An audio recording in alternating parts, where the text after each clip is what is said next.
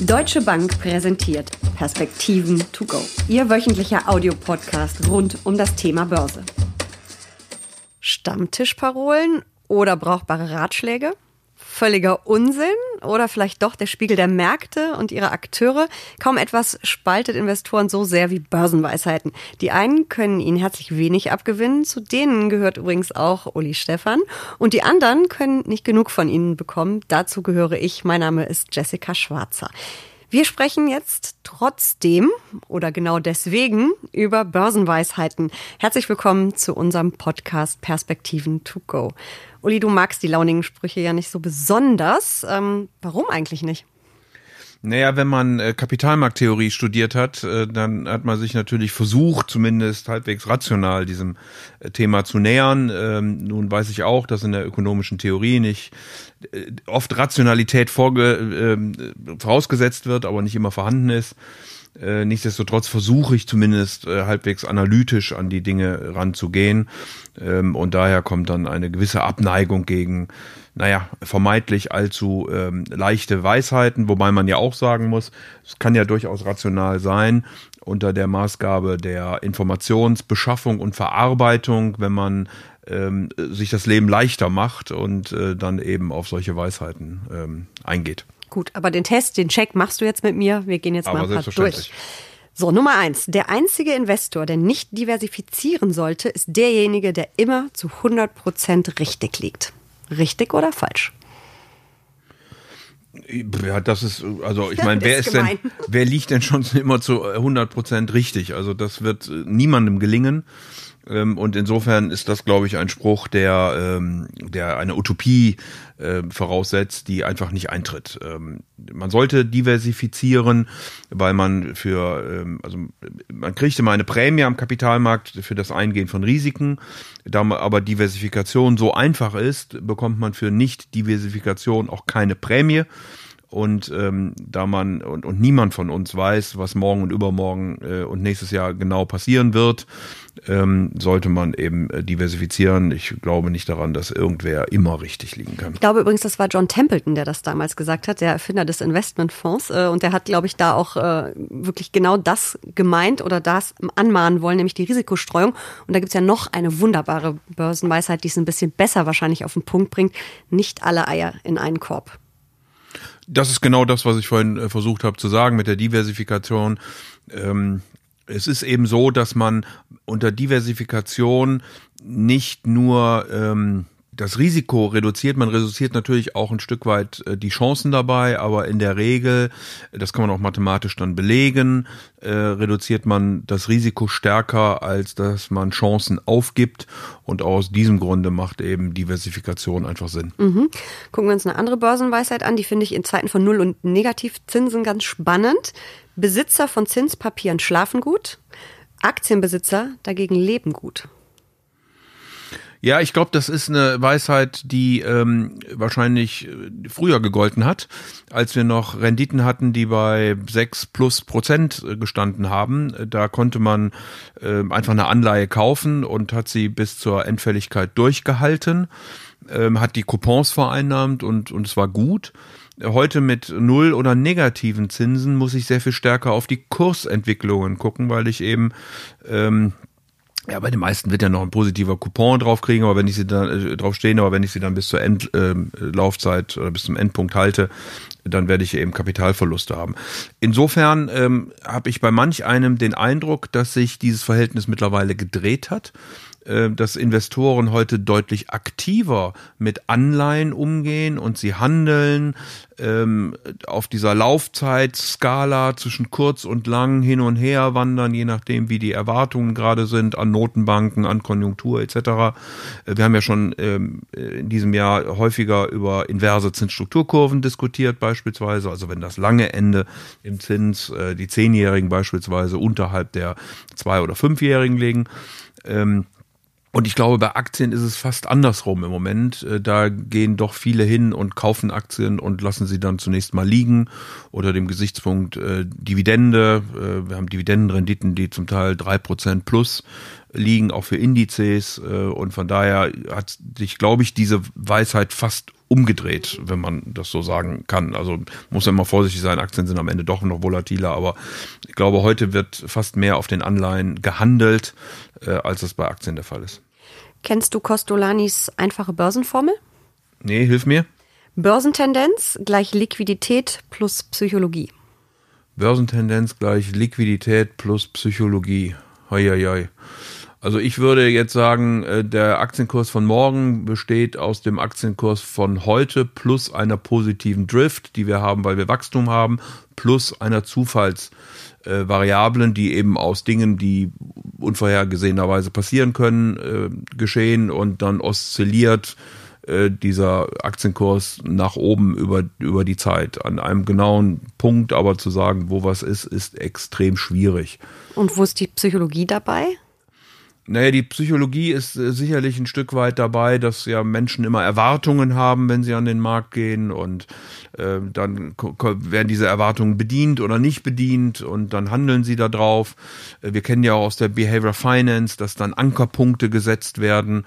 Ähm, also ich habe mit meinem Vater oft die Diskussion, dass der seine Verluste in Anführungsstrichen nicht ab da zählt, wo er eine Aktie gekauft hat, sondern vom Höchstpunkt aus. Ja, weil man Anker da gesetzt hat im Kopf. So ist es. Und das sind dann die Psycholo psychologischen Argumente, die wir eben haben, äh, Home Bias äh, und so weiter und so fort, äh, Heuristiken, die gebildet werden im Gehirn eines Menschen. Äh, und da hilft die Psychologie manchmal, manchmal muss man sie aber auch ein Stück weit überwinden, glaube ich.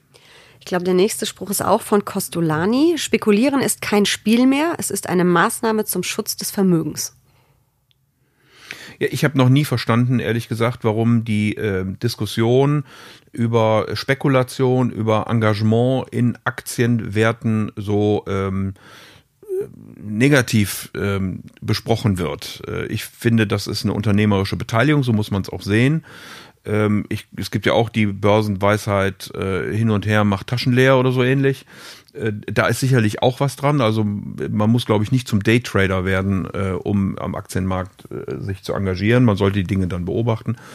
Aber ähm, eine unternehmerische Beteiligung einzugehen und äh, von einem guten Geschäftsmodell, einem guten Management, äh, einem guten Produkt zu profitieren, das halte ich für, für total sinnvoll äh, und weiß nicht, warum man äh, dagegen argumentieren möchte und warum man das als böse Spekulation, wie es ja immer so gerne dargestellt wird, äh, hinstellt, sondern ähm, finde das völlig vernünftig und auch völlig richtig und äh, würde nur jedem empfehlen, wirklich sich auch mit diesem Thema auseinanderzusetzen. Zumal ähm, Costolani ja auch Spekulieren nie als Zocken gedacht hat, wie es bei uns ja heute häufig ähm, verstanden wird, sondern bei ihm war Spekulieren eben wirklich so, wie es übrigens auch im Duden steht, ähm, die Definition auf eine positive Entwicklung zu setzen. Das ist seine Definition von Spekulieren. Und dann ist es ja gar nicht mehr das Gezocke, sondern es ist ja genau das, was du sagst, dass man eben in Unternehmen investiert. Und ich finde, die Börsenweisheit stimmt heute eigentlich mehr denn je, weil es eben Schutz des Vermögens ist, weil mit Anleihen und Sparen ist es schwierig. Und Aktien, also Unternehmensbeteiligung, da hat man eine Chance auf Rendite. Absolut. Es ist eine Real, äh, ein Realinvestment, es ist ein, eine Unternehmensbeteiligung. Äh, wie gesagt, man wird das Geschäftsmodell, das Produkt etc. etc. Äh, beobachten müssen, aber äh, unterm Strich, äh, wenn man Vermögensaufbau, auch Vermögenserhalt in diesen Zeiten mit äh, null und negativen Zinsen machen möchte, wird man um Aktien nicht herumkommen. Ähm, eine ganz lustige Börsenweisheit finde ich ist auch, an der Börse kriegt jeder irgendwann recht. Da muss ich immer gleich an Crash-Propheten denken. Ja, da fiel mir gerade auch ein, dass wir ja doch einige haben, die haben auch dann ab und zu mal recht äh, und dazwischen verlieren sie viel Geld. Aber ähm, äh, ja, möglicherweise ist das so, weil es am Ende eine Frage von Zeithorizont ist. Äh, natürlich wird es irgendwann wieder raufgehen, natürlich wird es irgendwann wieder runtergehen. Ähm, und insofern äh, wird man dann auch irgendwann Recht bekommen, möglicherweise aber von einem anderen Niveau aus und zwischendurch viel Geld verloren haben oder auch äh, eben Gewinne nicht vereinnahmt haben. Mhm, es sind ja nicht nur ähm, die Crash-Propheten, die nicht immer Recht haben oder vielleicht zu Zeiten einsteigen, wo es aussieht, als ob sie Unrecht haben. Es gilt ja auch für antizyklische Anleger. Die brauchen ja auch ein ziemlich starkes Nervenkostüm, wenn sie genau das kaufen, was gerade eigentlich keiner will oder gerade einsteigen, wenn alles abstürzt. Ja, das sind äh, so Regeln, die, also gibt es ja verschiedene Regeln auch, auch sehr einfache Art, äh, die man äh, durchführt. Man kauft nur die mit der höchsten Dividendenrendite oder man kauft die, die im letzten Jahr gefallen sind oder ähnliches. Ähm, ich halte von solchen ganz einfachen Sachen nicht allzu viel. Ich würde zumindest mal einen Plausibilitätscheck drüber laufen lassen, ob es vielleicht einen Grund dafür gibt, äh, dass auch ein Unternehmen schlechter performt hat. Äh, denn man wundert sich manchmal, wenn man sich äh, eine Zeitung anguckt, die ein paar Jahre alt ist, wie viele Unternehmen denn tatsächlich auch vom Kurszettel verschwunden sind. Ähm, und deswegen, ähm, und es macht ja auch Spaß, sich mit Wirtschaft und mit den Dingen auseinanderzusetzen, sollte man ab und zu das tun. Man muss das nicht wie ein Profi machen, jeden Tag und äh, bis ins kleinste Detail hinein, aber ähm, ich glaube, ein bisschen Information äh, zu dem, was in der Wirtschaft passiert und was Unternehmen so tun und wie da die neuesten Entwicklungen sind, äh, schadet da noch nicht. Wie sieht's aus mit The Trend is your friend? Da ist möglicherweise sogar was dran, ähm, weil weil doch immer wieder, äh, wenn solche Dinge dann gut laufen, sich andere die Entwicklungen angucken und ein Stück weit hinterherziehen. Also dann muss man immer sehr vorsichtig sein, wann so ein Trend denn dann brechen kann. Man sollte ihn, glaube ich, auch nicht bis zum allerletzten Moment ausreizen. Wie merke ich das denn, dass der bricht als Anleger, wenn ich jetzt sage, okay, ich werde jetzt Trendfolger, Trittbrettfahrer? Wie, woran erkenne ich das, dass vielleicht die Trendwende droht? Das ist so eine Frage, wann gibt's Blasen? Und die Notenbanken würden immer sagen, die wann sind. platzen sie vor allen Dingen. Ja, genau. Und die Notenbanken würden immer sagen, das kann man ex ante gar nicht sagen, sondern immer nur ex post, weil es immer gute Gründe gibt, warum etwas äh, so bewertet ist, wie es ist. Ich glaube, da muss man für sich selbst an irgendeinem Punkt sagen, äh, das finde ich jetzt äh, übertrieben oder zu teuer oder ich habe vielleicht auch äh, genug G Gewinn vereinnahmt und äh, sozusagen musste auch nicht mehr die letzten Prozente noch herausdrücken. Äh, wie gesagt, das, das ist ex ante, also im Vorhinein immer ausgesprochen schwierig äh, zu sagen. Und auch da all die, die dann immer genau wissen, wie es läuft, da wäre ich also sehr, sehr, sehr vorsichtig. So, und ich glaube, da muss man ein Stück weit für sich selbst ausmachen, äh, wann reicht es, wann möchte ich absichern oder eben auch äh, sogar verkaufen. Ähm, eine ganz lustige, ich glaube, stand von Gottfried Heller, dem Partner von Costolani. Mit dem Hintern verdient man mehr als mit dem Hirn. Das bedeutet aussitzen oder was bedeutet das? Das bedeutet vor allem sehr langfristig anlegen und nicht permanent äh, die Favoriten zu wechseln und permanent hektisch äh, sich Gedanken über das eigene Depot zu machen und ständig zu handeln. Das ist, da ist was dran. Also das passt aber in den äh, Kontext, den wir gerade schon diskutiert haben, wo wir gesagt haben, hin und her macht Taschen leer, ähm, wo wir gesagt haben, äh, guck mal auf den Trend. Ähm, ja, äh, wenn man sich gute Unternehmen aussucht, muss man äh, dem Geschäftsmodell, Produkt äh, und so weiter und so fort, Märkte, dann muss man sicherlich nicht da jeden Tag äh, auch äh, jede Wasserstandsmeldung und muss auch nicht total nervös werden, wenn der Kurs mal äh, in eine etwas andere Richtung läuft.